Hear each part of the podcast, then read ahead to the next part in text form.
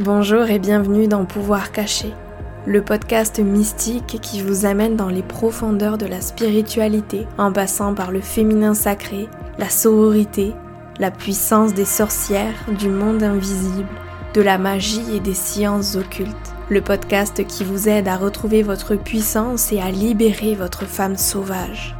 Je m'appelle Noélie, je suis professeure de yoga, guide holistique, praticienne de Theta Healing et facilitatrice de rituels de lune. J'accompagne les femmes grâce à l'astrologie, au tarot, au féminin sacré et à la puissance du monde invisible afin de les guider sur le chemin de la femme puissante. Alors installez-vous confortablement et je vous souhaite une très belle écoute. Bonjour tout le monde, je suis ravie de vous retrouver aujourd'hui et j'ai le plaisir dans cet épisode de recevoir Aurore, plus connue sous le pseudo d'Aurore Lumière sur Instagram. Elle vient aujourd'hui nous partager son parcours spirituel et magique qui n'a pas été de tout repos, vous allez voir. Dans cet épisode, elle va nous parler de chamanisme, de vie passée, de lecture akashique. Elle nous donne aussi des clés pour mieux vivre son éveil spirituel lorsque notre entourage n'est pas sur ce chemin-là. Elle nous parle également de sa vision de la mission de vie et du fait que plusieurs personnes puissent avoir la même mission de vie, mais vont la partager de façon unique. Elle va également nous parler en fin d'épisode de son expérience avec la médecine de l'ayahuasca. Aurore est une femme spirituelle connectée au monde qui l'entoure. Elle vient aussi de publier son livre qui s'intitule Un autre monde, dans lequel elle relate ses trois années d'éveil spirituel. Un livre que j'ai d'ailleurs eu la chance de lire en avant-première et qui m'a tenu en haleine tant le récit d'Aurore est palpitant. Il lui tient à cœur aujourd'hui d'accompagner les âmes éveillées à incarner leur spiritualité et à ouvrir leur cœur. Elle organise pour ce faire de nombreux week-ends en France des retraites et workshops en ligne autour de pratiques chamaniques, du breathwork, ou encore de l'astrologie. C'est une femme, vous allez voir, magique et je suis sûre que vous allez adorer cet épisode et si c'est le cas, je vous invite à le partager, à nous écrire et pourquoi pas à laisser un commentaire et à le noter sur la plateforme sur laquelle vous êtes en train d'écouter. Et sur ce, je vais vous laisser et je vous souhaite une très très belle écoute. Bonjour Aurore, merci euh, de nous faire l'honneur d'être euh, parmi nous dans le podcast Pouvoir caché aujourd'hui. Comment est-ce que tu vas? Bonjour Noélie, merci beaucoup de m'accueillir. Écoute, ça va, euh, une grande frénésie euh, avec pas mal de, choses, mais, mais, je, suis très heureuse. Merci mm. beaucoup. Trop bien.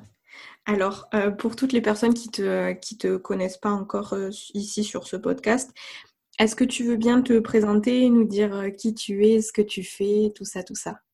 Oui, euh, alors je vais essayer de, me définir au mieux possible. Hum, je suis une espèce d'éclaireuse qui, euh, qui accompagne les personnes à, à, se reconnaître, euh, mieux, mieux savoir comment ils fonctionnent, se reconnecter à eux, à leur corps et hum, manifester la vie dont ils rêvent à travers leur pouvoir créateur et, et plein de, de différentes pratiques ou enseignements que j'utilise euh, donc je, le fais à, travers certains stages.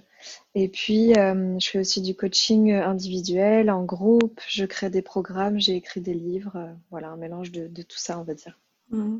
Génial. Et d'ailleurs, tu viens juste d'en publier un nouveau de livre. Oui, il est sorti hier, qui s'appelle Un autre monde, journal d'une exploratrice spirituelle, où je raconte en fait mes trois années, plus ou moins, de transformation euh, parce qu'avant, j'étais dans la communication, j'étais pas du tout dans cet univers-là. Même si quand j'étais petite, j'étais déjà quand même pas mal branchée. Et puis j'ai une maladie qui est venue tout changer du jour au lendemain et je me suis, euh, bah, je me suis reconnectée à, tout ça. J'ai ouvert certaines portes et, donc c'est tout ça que je raconte un petit peu dans le, dans le livre. Ouais, ça a vraiment, euh, ça a vraiment été à partir de ce moment-là, là où, là où ta vie en quelque sorte a basculé. Euh, c'est à partir de ce moment-là que, que tu as été amené finalement sur ce chemin et euh, sur le chemin du monde du sacré plus précisément, c'est ça? Oui, ben, je crois que c'est comme ça que s'appelle le premier chapitre, euh, le jour où tout a basculé. parce que parce que c'est vrai que j'étais pas spécialement heureuse dans mon travail, mais j'avais pas encore le courage de, de changer. Et puis j'étais très perdue, hein, pour dire, j'ai quand même envisagé de devenir euh, soigneuse animalière. Tellement j'étais perdue. Euh, mais j'arrivais pas à trouver, j'arrivais pas à trouver. Et, et c'est mon corps qui est venu euh, bah, me, montrer le chemin en fait qui m'a mis sur la voie ensuite de la naturopathie et de, tout, tout, ce que j'ai découvert derrière. Mais ouais, c'est un petit peu ça. Alors dans ton livre, tu parles notamment de, ta rencontre avec Angie et Mauricio et de ton initiation au chamanisme, qui est quelque chose de très important pour toi, j'ai l'impression. Euh, tu t'es par la, par la suite formé au chamanisme. Est-ce que tu peux nous dire, euh, pour toi, qu'est-ce que le chamanisme et euh, nous raconter un petit peu comment c'est arrivé dans ta vie et comment tu t'en sers aujourd'hui? Alors, il y a deux, deux choses dans cette question. Angie et Mauricio, c'est c'est effectivement, je le raconte dans le livre, c'est un atelier conférence que j'ai fait presque un an pile après le diagnostic de mon syndrome. Et ça a été un gros truc pour moi parce que euh, parce qu'Angie, elle est praticienne chamanique, elle fait du massage, c'est devenu une très bonne amie à moi d'ailleurs. Et hum, son cousin Mauricio, c'est un médium euh, guérisseur. Et à l'époque, bon, moi, je commençais tout juste à découvrir tout ça, et l'atelier a été très fort pour moi parce que on a fait des pratiques énergétiques pour euh, pour apprendre à à remonter son taux vibratoire, à s'auto-guérir. Ils nous ont fait un soin avec des bols, de la musique, des chants. C'était très puissant. J'ai vraiment ressenti euh, énormément de choses pendant le soin euh, qui, qui m'ont beaucoup, beaucoup touchée, presque perturbée. Maintenant, euh, c'est, ça fait partie de, de, mon quotidien, mais à l'époque, c'était, c'était très fort pour moi. Et puis, à la fin, on a fait un soin collectif de guérison. Et quand je, quand je suis repartie de cet atelier, pendant deux, trois jours, j'avais quasi plus de douleur. J'arrivais à redormir sur le ventre alors que ça faisait un an que j'y arrivais pas. Euh, donc j'ai vraiment été sonnée. Donc ça, ça a été, euh, ça a été un premier gros truc. Et puis, euh, effectivement, une fois que j'ai mis le doigt dans la prise et que j'ai commencé à lire des choses sur le chamanisme, j'ai découvert le livre d'Arnaud Rioux et toutes ces choses-là, bah, j'ai voulu me former aux pratiques chamaniques. Donc c'est vraiment les pratiques chamaniques, parce que pour moi, le chamanisme, c'est vraiment une tradition ancestrale qui fait partie du, du monde, qui fait partie de l'univers on peut pas vraiment apprendre le chamanisme. C'est comme si on disait qu'on apprenait, euh, je sais pas, euh, la spiritualité. Tu vois, ça fait un peu étrange. Mais par contre, effectivement, on peut se former à certaines techniques et pratiques chamaniques. C'est ce que j'ai fait à la FSS. Et on apprend à voyager avec le tambour, à, se connecter à nos animaux euh, alliés, à faire des soins, à faire des extractions, etc. Et, et donc, c'est venu un petit peu m'aider à développer mes perceptions intuitives et me donner confiance dans ma capacité à, me relier au monde subtil. Ok, ouais, ça a l'air, euh, ça a l'air hyper passionnant et je trouve que ça important, tu vois, et hyper intéressant aussi, euh, bah, que tu expliques que ce dont toi tu, ce que toi tu as appris, on va dire, c'est vraiment les pratiques et que c'est bien plus large que ça en fait le chamanisme parce que c'est souvent l'impression qu'on a, c'est que on englobe dans le chamanisme beaucoup de choses et on parle de chamanisme un petit peu. Euh, ben là, en t'entendant l'expliquer, j'ai l'impression que parfois ça peut être mal compris en fait. Mm, mm. Oui, il y a une espèce de mode euh, de reconnaissance du néo-chamanisme, comme, euh, comme on l'appelle maintenant. Mm. C'est OK parce que je pense qu'on a besoin de faire revenir toutes ces traditions dans nos vies et en même temps, parfois, il y a une appropriation qui est un peu dérangeante et c'est pour ça que moi, je je me dis pas chamane parce que j'ai un grand respect pour, euh, pour les vrais chamans qui, qui sont dans ces différents pays et dans ces différentes traditions, qui sont chamanes de génération en génération, qui traversent des récits initiatiques et qui dédient entièrement leur vie à ça, euh, qui ne prennent pas d'argent pour ça. Enfin, c'est vraiment quelque chose qui fait partie de leur vie.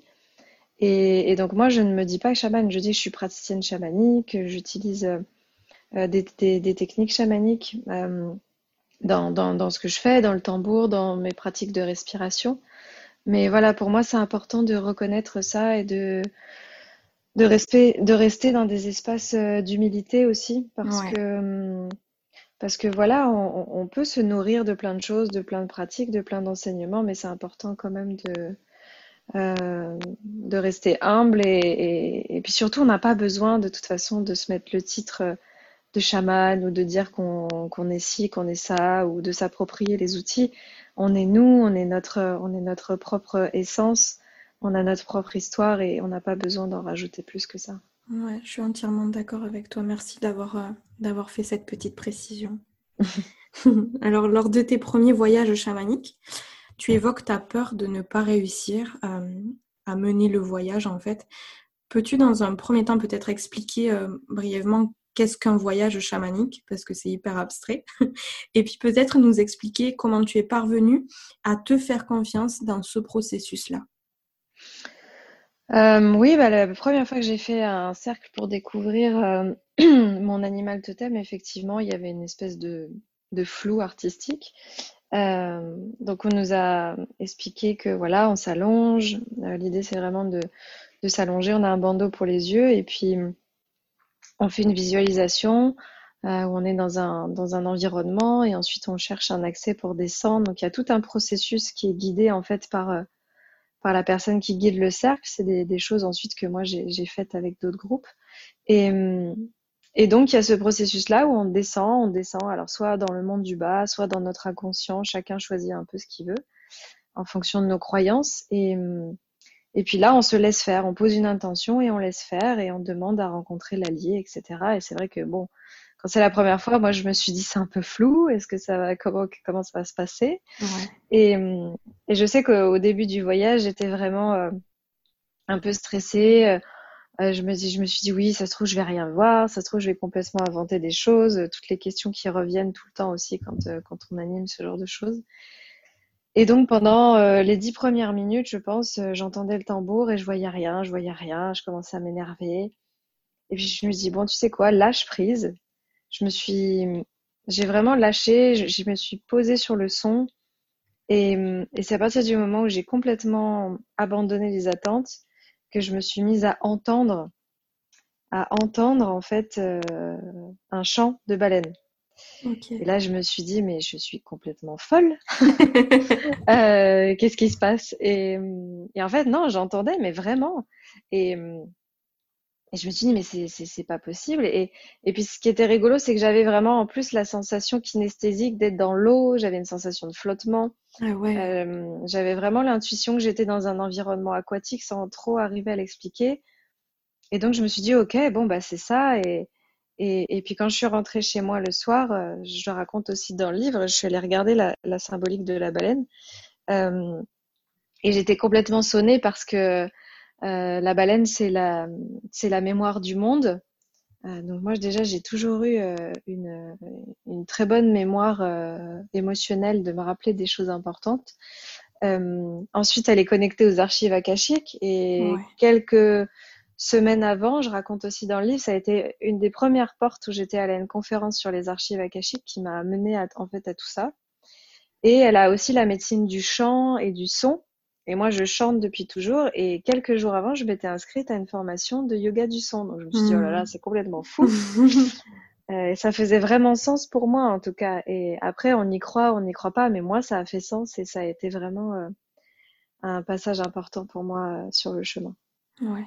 Et puis je pense aussi c'est c'est vraiment quand tu quand tu expérimentes la chose, quand tu deviens témoin de la chose que tu te dis ah oui pourquoi pas même s'il y a peut-être des a priori à la base quoi. Oui, et puis de toute façon, tout ce qui est du domaine du subtil, on n'a mm. pas encore la capacité de le prouver. Mm. Donc soit on choisit de se faire confiance, d'y croire, d'écouter son intuition et se dire que dans tous les cas, ça a du sens pour nous et que ça nous aide à avancer. Ou alors, on a besoin de tout justifier, de tout comprendre, et à ce moment-là, on se ferme des portes, et, parfois, c'est dommage. Ouais, c'est exactement ça. Alors, tu parlais justement de, des lectures akashiques, et on va rebondir sur ça. Lors d'une séance de lecture akashique, euh, tu viens de découvrir en fait tes vies passées de, de guérisseuse. Est-ce que tu avais déjà entendu parler de vie passée et comment est-ce que tu t'es sentie quand tu as découvert cette part de toi et ces, ces, vies passées-là de toi? Euh, oui, bah, après la fameuse conférence, euh, j'ai voulu euh, expérimenter justement qu'est-ce que c'est que ce truc. Donc j'ai regardé un petit peu sur Internet, je me suis laissée porter par mon intuition, j'ai cherché quelqu'un qui était à Paris. Et donc je, je, me suis rendue chez cette dame qui était très chouette et avec une, très belle énergie et qui m'a effectivement dit, voilà, que j'avais des vies de guérisseuse, que j'avais des talents euh, pour, euh, pour guérir avec les mains et que j'avais des vies passées connectées aux plantes, etc., etc. Et ça m'a fait sourire parce que, hum, bah parce que ça résonnait et en même temps ça m'étonnait. Donc c'était un sentiment assez étrange. Euh, tout ce qui était en lien avec les vies passées, j'avais pas spécialement creusé le sujet, mais ça m'a pas du tout choqué. Parce que, comme je dis, depuis toute petite, je crois que je suis, euh, je suis très ouverte à tout ça. Je tirais les cartes quand j'étais petite dans ma chambre, euh, je parlais aux, aux arbres, euh, je collectionnais les pierres. Donc, je crois que même si je savais pas trop ce que je faisais, j'étais déjà bien rebranchée. Et puis, et donc voilà, j'ai écouté un petit peu tout ce qu'elle me disait, mais toujours avec une forme de recul en me disant, bon, ok, ça se trouve, elle dit ça à tout le monde. Euh, je vais pas, je vais pas m'emballer. J'ai vraiment pas voulu rentrer euh, dans, dans, quelque chose euh, où l'ego pourrait un peu être un peu fier. Et, et, puis je suis sortie, puis j'ai appelé ma maman, je lui en ai parlé. Et c'était assez rigolo parce qu'elle me dit, bon, elle était un peu flippée. Elle me dit, ah oui, mais c'est quand même bizarre tous tes trucs là. mais bon, en même temps. En même temps, ça me choque pas parce que tu sais, moi, je suis allée voir une médium aussi il y a quelques années. Et je dis ah bon, bah tu m'as jamais dit? Elle me dit bah oui. Et elle m'avait parlé de toi, elle m'avait dit déjà un peu ce genre de choses, mais j'avais pas voulu euh, entendre la suite parce que ça m'avait fait peur. Et donc, euh, donc c'était, c'était assez, euh, assez rigolo, quoi. Ouais. Waouh. Ça a dû un peu te chambouler quand même, toute cette histoire. Bah, plus ou moins. Je crois que, je crois que vu que ça, ça vient juste réveiller des mémoires au, fur et à mesure, j'ai jamais été vraiment perturbée en fait. Euh, j'ai très rapidement intégré les informations. Je pense que c'est ça qui a fait que j'ai avancé aussi très vite et que dès que je découvrais quelque chose, j'étais là, ok, bon bah, je vais me former, ok, bon bah, je vais me je vais transmettre. et euh, je me suis jamais trop formalisée en pensant que c'était euh, extraordinaire. Je crois que pour moi, tout ça, c'est normal en fait. Et, et, et ça doit être pour ça que j'ai réussi à, à intégrer aussi rapidement euh, toutes les, petites expériences que j'ai pu faire. Waouh, c'est hyper beau comme, euh, comme récit et ça a dû aussi te, te conforter d'une manière ou d'une autre sur ce chemin euh, sur lequel tu t'es embarqué, quoi. Oui, bah c'est surtout toutes les synchronicités qu'on peut voir un petit peu dans le livre où je commence à mettre un pied quelque part et puis il y a quelque chose qui vient à moi et puis il y a des il y a comme des coïncidences un peu étranges et puis il y a des rencontres et des partages et c'est je pense que c'est ça aussi que j'ai voulu montrer dans le livre, c'est que hum, j'ai pas trop réfléchi pendant ces trois années-là, quoi. J'ai pas mon mental qui est venu euh, me mettre plein de doutes, plein de peurs. Euh, j'ai même moi avec du recul, hein, je me dis wow, mais quand j'ai quand j'ai fait relater tout le tout l'agenda du livre en regardant toutes les dates et tout, je me suis dit mais comment j'ai fait pour euh, pour pour être dans un rythme aussi frénétique pendant ces trois années? Et puis pour partir aux quatre coins du monde, euh, voilà, sans trop, sans trop poser de questions, c'est qu'il y avait vraiment un truc à l'intérieur de moi qui me portait, qui était plus fort que, que toutes les questions que j'aurais pu me poser, quoi. Ouais. Et pendant ces trois années, du coup, là où tu as vraiment, euh, bah, tu as, changé, tu as, as, trouvé l'éveil en quelque sorte, si je peux dire ça comme ça, tu t'es retrouvé. Euh, tu parles aussi que tu as senti dans, ton entourage que toi, tu avais évolué et qu'il y a certaines personnes dans, ton entourage qui étaient plus alignées avec tes nouvelles croyances, tes nouvelles aspirations. Euh, comment est-ce qu'on gère tout ça? Et je sais que c'est très dur pour beaucoup de monde. Hmm. Ouais, c'est une question qui revient souvent, surtout quand, euh, surtout quand euh, je j'anime des stages ou des retraites euh, parce que il y a toujours un après en fait. Et, effectivement, quand on commence à, à changer son, son bah, sa fréquence vibratoire, euh, sa façon de voir le monde, son, ses croyances, à transformer ses pensées, à être plus autonome, plus responsable, et eh ben on se met sur un mode de fonctionnement qui est parfois très éloigné de la majorité et et on peut avoir ce sentiment de solitude. Et, moi, c'est un peu ce que j'ai vécu après le premier voyage à Bali déjà, parce que ça m'avait reconnecté à, au sacré. J'avais trouvé ça magnifique. Euh, euh, voilà, toute la beauté de la nature. Euh, là-bas, les, les, personnes vivent, vivent de, de, façon beaucoup plus consciente, prennent le temps. Et, et ça, ça m'avait beaucoup parlé. Et quand j'étais revenue à Paris, j'ai vraiment fait une espèce de mini dépression pendant deux semaines. Euh, et, effectivement, j'arrivais plus en fait à, parler sur le dos des gens, euh, les cancans, euh, à alimenter les drames. J'avais plus mmh. aussi envie de, de focuser mon attention sur du négatif. je commençais vraiment à prendre conscience qu'en fait, si moi je voulais vivre une vie harmonieuse et épanouie, fallait aussi que ça passe par, bah, par mes décisions et par mes choix. Et, et, ça peut être une période un peu inconfortable parce qu'effectivement, on, on, se rend compte qu'on ne peut plus faire certains compromis. Et, ça demande parfois de se détacher euh, de certains proches, de certains membres de la famille, de, prendre de la distance avec des collègues, etc. Parce que parce qu'on sent que ça, ça, ça, vient vraiment nous faire du mal parce que c'est plus aligné avec ce qu'on a envie d'expérimenter au quotidien. Ouais. Mais bizarrement, et, euh, et heureusement, j'ai envie de dire, quand euh, quand il y a tous ces changements qui s'opèrent, quand on augmente notre fréquence vibratoire, euh, même si on, on ne se sent plus aligné avec certaines personnes de notre entourage, il y a des gens qui vont arriver dans notre vie et qui vont en fait comme être attirés par notre nouvelle fréquence vibratoire. Et c'est là qu'on va faire des super rencontres, moi j'ai l'impression. Ah oui, bah, il y a vraiment les deux cas. Il y a quand même les amis qui, qui sont profondément heureux de nous voir évoluer. Moi, j'ai gardé plein d'anciennes amies, hein, euh, quand même. Euh, euh, pas non plus un nombre incalculable, mais j'en ai gardé qui sont très chers à mon cœur et, qui m'ont vu évoluer, qui m'ont vu changer. ça n'a pas toujours été facile parce qu'il y a des passages où on n'est plus sur les mêmes problématiques de vie, etc. Mais voilà, on s'est quand même beaucoup nourri de, nos transformations mutuelles et c'est inspirant. Et effectivement, moi, je pense que maintenant, j'ai 75% de mes amis euh, que j'ai rencontrés depuis que j'ai changé de vie. Euh, parce que, voilà, je les ai rencontrés à travers euh, le blog, à travers l'école, à travers les stages, les retraites, les formations.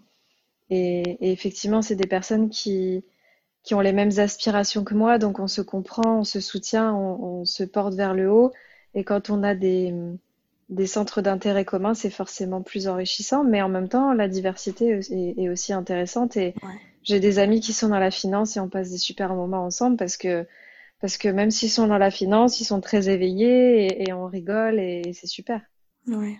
Et c'est rigolo parce que finalement, tous ces gens qui sont beaucoup plus euh, terre à terre, on va dire, alors que toi, tu as un petit peu la tête dans les nuages, euh, ça permet déjà de ouvrir un petit peu plus l'esprit de ces gens qui sont très terre à terre, sans les forcer bien sûr, sinon ça ça sert à rien.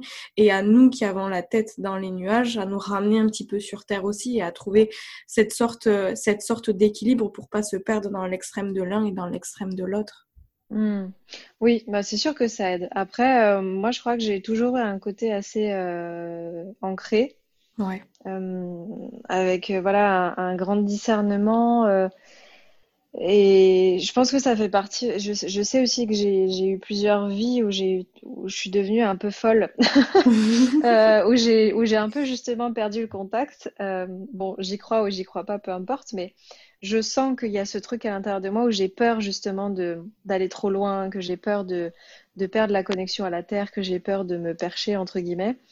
Et donc, euh, je crois que c'est ça aussi qui m'aide à, à rester bien ancrée et et, qui me permet d'associer bah, euh, ma vision spirituelle de la vie, mes pratiques holistiques et en même temps faire des choses qui sont dans la matière, qui sont carrées. C'est ça qui fait que j'arrive à faire du coaching et à, et, à, créer plein de choses parce que j'ai un côté aussi très organisé et, hmm. très, très structuré. Ouais, c'est important d'avoir, d'avoir les deux pour être, pour être le plus efficace, entre guillemets, dans notre vie aussi, ça c'est sûr. Hmm. Alors, au cours d'un voyage à Bali, tu en parlais tout à l'heure, euh, tu es partie en voyage avec ton amie Anne-Claire et tu expliques que ça te révolte, que tout le monde se prétend de soigneur énergétique et tu dis que tu ressens euh, de la colère et du ressentiment envers les personnes qui se présentent comme toi. Euh, je cite du coup entre guillemets accompagnante spirituelle, facilitatrice de cercle, alors qu'elles sont foncièrement différentes de toi. Ça, j'ai l'impression que c'est une sensation qui touche euh, beaucoup de personnes. Euh, je l'ai senti aussi. selon toi, d'où ça vient et qu'est-ce que ça vient nous enseigner? Bah, merci de poser cette question parce que j'ai beaucoup d'amour et de compassion pour celle que j'étais il y a trois ans. Ouais. Euh, parce que j'ai plus du tout la même vision. Mmh. Et, en fait, à l'époque, c'est parce que je, commençais à, à, proposer des choses et en fait, je me suis identifiée à ce que je faisais. Je me suis identifiée au fait d'être euh, facilitatrice, je m'identifiais à, voilà, je suis praticienne chamanique, blablabla. Et forcément, quand on met toute notre euh, identité sur cette identification et sur des outils et sur des choses concrètes, on oublie qui on est et on oublie qu'en fait euh, notre essence elle est unique et que mm.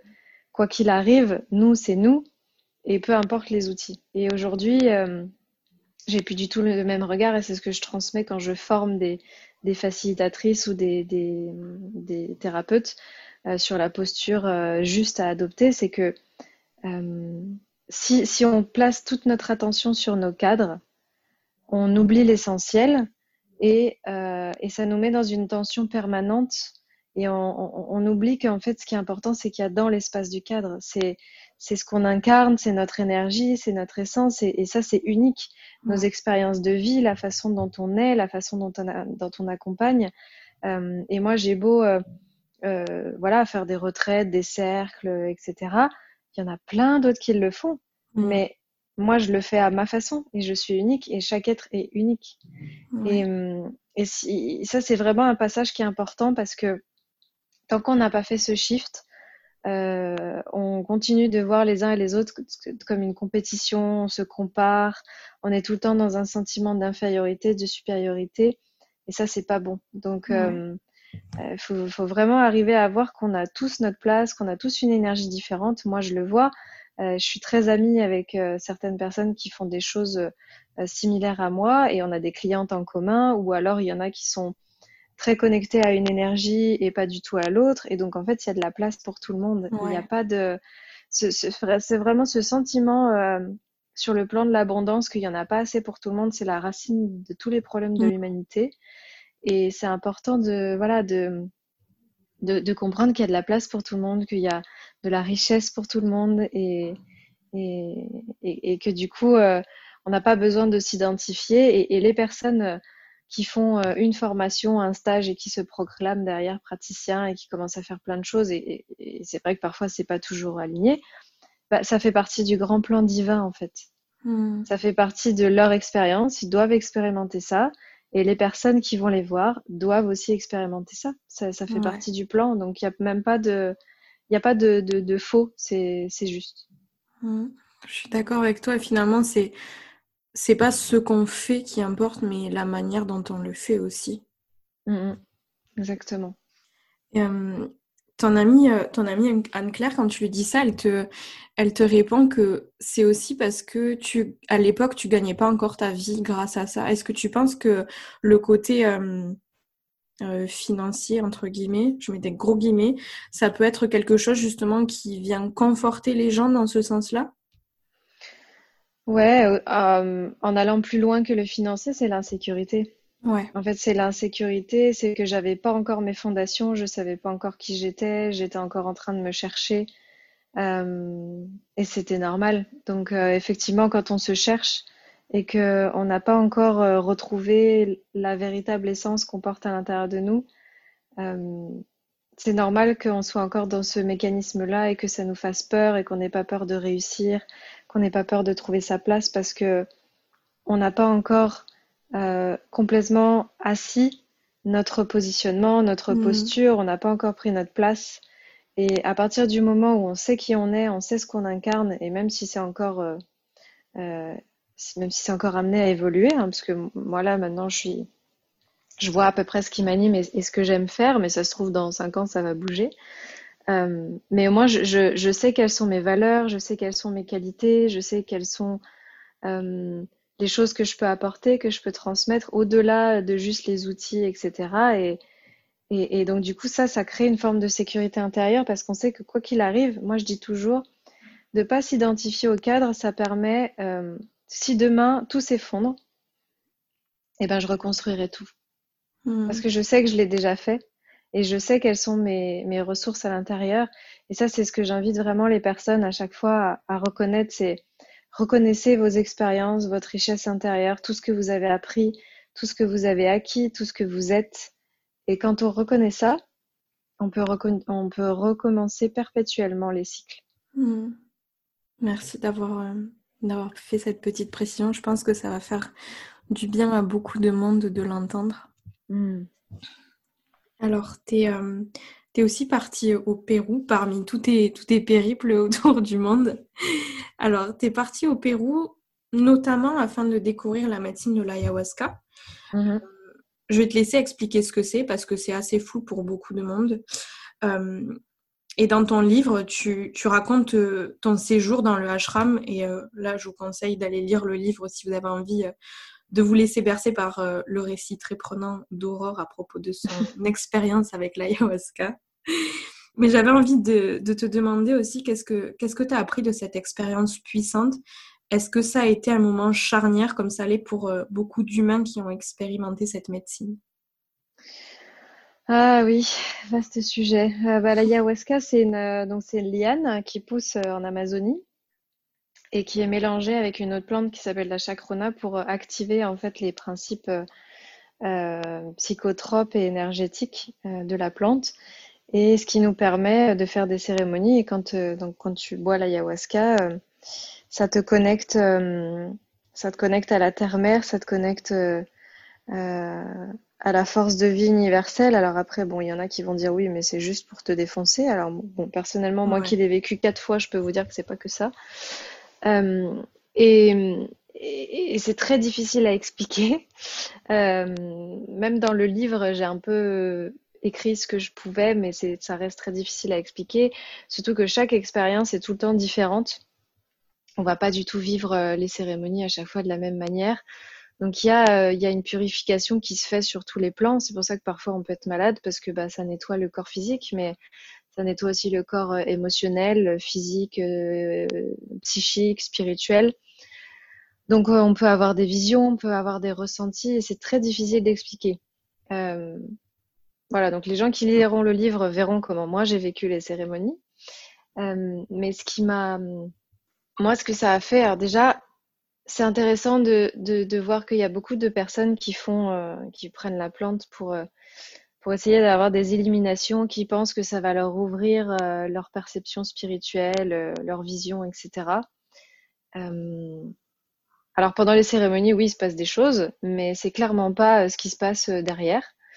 en tout cas, moi, j'y allais pas spécialement pour ça. Moi, j'y suis allée pour, pour justement guérir tous mes, mes sentiments d'insécurité. Euh, je raconte dans le livre, euh, depuis que j'étais jeune, j'ai fait beaucoup d'infections urinaires et c'est très lié à l'insécurité territoire. Et donc je me suis dit, bon, bah, si je vais à l'autre bout de la Terre, euh, dans la jungle, faire des cérémonies et dormir dans la forêt, je pense que niveau sécurité, je vais forcément passer un cap. et donc c'était mon intention. et, moi, ce que ça a fait, c'est que Bon, surtout la première cérémonie, euh, vu que je suis partie quand même très très loin parce que j'ai eu la bonne idée d'en prendre deux fois, euh, ça m'a permis de contacter ma résilience, euh, ma puissance intérieure, mon autonomie, parce que quand on est dans la cérémonie, il n'y a personne qui va faire le travail à notre place. Ouais. Et même si les chamans sont là, nous accompagnent, et, et à aucun moment je me suis sentie en véritable danger ou, où, j'ai eu peur, euh, j'ai quand même vécu une forme de mort pendant la première cérémonie. Je me suis vue mourir et, et je me suis dit, ok, c'est bon, euh, j'accepte. Et quand on vit ça, euh, c'est quand même, c'est quand même assez impactant. Mm. Donc ouais, je pense que toute cette retraite, ça, ça, ça, ça m'a vraiment révélé ma, ma, capacité de résilience, mon acceptation, ma foi aussi, parce que pendant la diète dans la jungle, j'ai eu beaucoup de, de choses qui me sont venues et, et je crois que c'est ça qui a fait que quand je suis rentrée, j'ai eu une foi hum, inconditionnelle, euh, que j'étais sur le bon chemin, que tout allait bien se passer, que la vie m'apporterait tout ce dont j'ai besoin. Il y a une forme de compréhension en fait hum, de l'univers et de sa façon de fonctionner qui, qui se met en place quand on fait ce genre de choses. Mais après, le retour est pas facile, ça c'est important de le souligner. Moi, je devais emmener un groupe en Équateur en mars dernier. À cause du confinement, on l'a pas fait, mais c'est ce que j'ai dit à beaucoup de, gens, c'est que le retour, ça demande de, l'intégration. Et, et ça demande aussi une forme de responsabilité, de se dire, OK, maintenant que j'ai ce regard sur la vie, maintenant que j'ai compris tout ça, qu'est-ce que j'en fais? Et ça, il n'y a que nous qui pouvons, qui pouvons le mettre en, en action. Mmh. c'est vrai que j'ai écouté plusieurs récits de personnes qui ont expérimenté la médecine de l'ayahuasca et c'est vrai que c'est différent à chaque fois, c'est propre à chacun. Et en tout cas, s'il y a une chose que moi, en tout cas, j'ai, j'ai, j'ai remarqué dans tous les récits, c'est que c'est vraiment quelque chose de très puissant et, et vraiment à chaque fois, j'ai eu l'impression qu'une fois que, que ça, ça avait été expérimenté, que cette expérience avait été vécue, il y a comme une impossibilité de revenir en arrière en fait. Ah oui, ça c'est sûr. C'est sûr, mais comme toute expérience spirituelle, je pense, parce qu'il euh, y a des êtres qui sont déjà très éveillés et qui n'ont pas besoin de prendre la plante pour pouvoir, euh, pour pouvoir en fait intégrer toutes ces choses. Il y en a même qui prennent la plante, ça leur fait rien tellement ils sont déjà à un niveau de conscience euh, qui sont avancés. moi, j'ai des amis médiums, ils prennent la plante, ça leur fait pas grand chose parce qu'ils sont, ils arrivent naturellement en fait à activer des, euh, des zones de leur cerveau pour se mettre dans les mêmes états de conscience modifiés. Et, et, effectivement, c'est très, très divers et varié, mais à partir du moment où on ouvre les yeux, on peut plus les fermer. Moi, c'est toujours ce que je dis. Que ce soit après un voyage chamanique, après une cérémonie, après une séance avec un médium, après, mais même des choses simples. Euh, moi, je sais que j'ai j'ai eu des illuminations en faisant des choses très simples, en faisant des rituels sur la plage, en dansant. Quand j'étais en Thaïlande, sur la plage, euh, quand j'ai fait des ecstatic dance, quand je, chantais des mantras au milieu des montagnes au Népal, j'ai j'ai autant eu des prises de conscience euh, qui m'ont transformée que pendant les cérémonies. Et, et ça, c'est important aussi d'entendre, je pense, euh, de pas mettre des attentes sur des choses qui sont qui paraissent que extraordinaires et qu'on veuille tout le hmm. temps euh, chercher l'illumination dans des espaces où, où parfois euh, c'est pas forcément la peine ou ça va trop loin parce qu'on peut tout à fait avoir des énormes prises de conscience en faisant des choses très simples qui nous reconnectent à notre cœur, qui nous reconnectent les uns aux autres, à la nature. Et, et je pense que c'est aussi ça que j'ai voulu montrer dans le livre. C'est que euh, tous ces moments-là, ils, peuvent euh, apparaître à, plein, dans plein de contextes différents en fait. Ouais.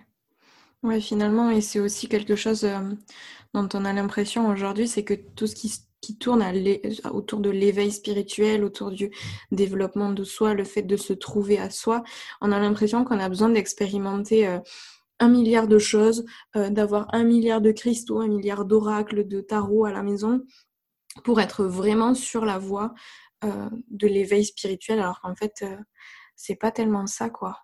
Hmm. C'est sûr. Après, je pense qu'on a aussi besoin de l'expérimenter pour s'en rendre compte. Malheureusement, euh, l'être humain, il a besoin de se prendre un mur pour se dire hmm. que, que c'est peut-être pas une bonne idée d'aller dans le mur. bon, après, c'est parfois pas aussi violent, mais voilà, moi aussi, j'ai eu ma phase à acheter plein de livres que je lisais pas. J'ai plein d'oracles que j'utilise pas forcément. Euh, je pense qu'on a besoin de passer par cette euh, exploration parce que ça nous ouvre des portes. Et en fait, c'est comme un labyrinthe qui nous ramène au centre.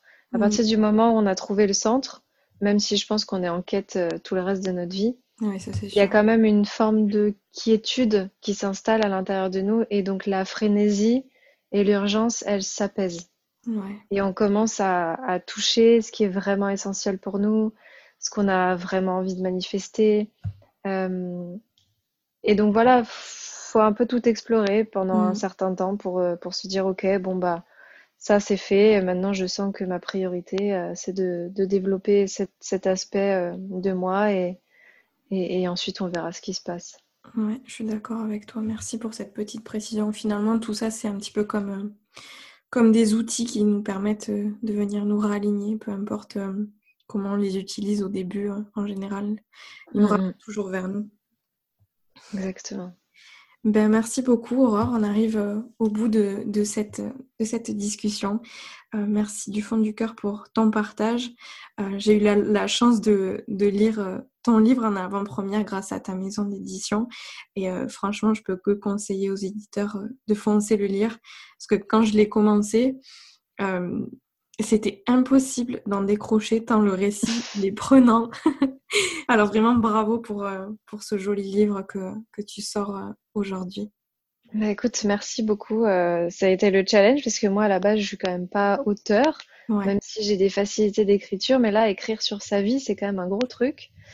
Et j'avais toujours peur que ce soit mal euh, formulé, que ce soit pas intéressant, parce que c'est bizarre de raconter euh, son récit. On se dit, mais qui ça va intéresser ce mm. truc? Et, et, donc, du coup, merci, ça me, ça me touche que, que tu me dises que ça t'a plu. Et, et, et, je suis très heureuse aussi de commencer à avoir des retours dessus. Je me dis que, que, que j'ai bien fait de, de le faire. Ouais, je pense que ça va, ça va inspirer beaucoup de monde et ouvrir les yeux aussi sur, euh, sur beaucoup de choses. Euh, non, vraiment, sincèrement, bravo à toi pour, euh, pour ce beau travail que tu nous partages. Avec grand plaisir. Merci à toi pour l'invitation. Alors, est-ce que juste tu peux nous dire où est-ce qu'on peut te retrouver? Peut-être que tu vas organiser des ateliers prochainement. Est-ce que tu peux nous, nous parler un petit peu de tout ça? Oui, alors pour me retrouver, c'est aurorelumière.com, sur Instagram aurore.lumière et je suis sur Facebook aussi. Euh, après, les prochaines actualités, euh, alors il y a des choses en ligne et des choses en présentiel. En ligne, j'ai une grosse formation qui arrive fin mars euh, pour justement, qui va s'appeler Oser l'envoler, pour tous les entrepreneurs conscients qui ont envie de vivre de leur activité, vivre de leur passion. Mmh. Ça, c'est un projet qui me tient à cœur, que je couvre depuis plusieurs mois. Euh, et ensuite, euh, en présentiel, il y a effectivement des, stages et des retraites. Alors, j'ai une retraite en avril, mais je crois qu'elle est complète. Il y en a une en mai que je fais avec Angelo de Balance Tapper en Ardèche dans un hôtel incroyable euh, fin mai. Et ensuite, je fais un week-end à, Toulouse début mai, un à Nantes en juin. Il y en aura un à Lyon euh, un peu ambiance sorcière que je vais faire avec une amie mm. aussi euh, euh, mi-mai. Donc voilà, il y a toutes les dates de toute façon, euh, soit sur les événements Facebook, soit sur mon site. et mm, voilà, après c'est un petit, ça va être un petit peu le dernier format que je vais faire comme ça, des petits week-ends à droite à gauche, parce que j'ai vraiment envie de me recentrer sur accompagner les gens à manifester leur plus haut potentiel. Et je pense que l'année prochaine, ça va être plus des, mm, des stages euh, ou des, des, retraites où on va être sur euh, un mélange de transformation et en même temps travailler sur sa vision. J'ai vraiment envie d'accompagner des gens qui veulent, euh, qui veulent changer le monde. Mm. Donc, donc voilà, c'est un petit changement qui, qui va se faire progressivement. Un beau programme. Il faut profiter du coup de ces week-ends avant qu'ils avant qu'ils disparaissent. Ouais, sous cette forme-là, en tout cas, oui, c'est ça. Mm. Trop bien. Ben, bravo. Merci beaucoup pour, euh, pour ta présence aujourd'hui, pour ton partage. Merci à toi. Et puis sur ce, je, je vous dis à la semaine prochaine pour un nouvel épisode. Ciao, ciao.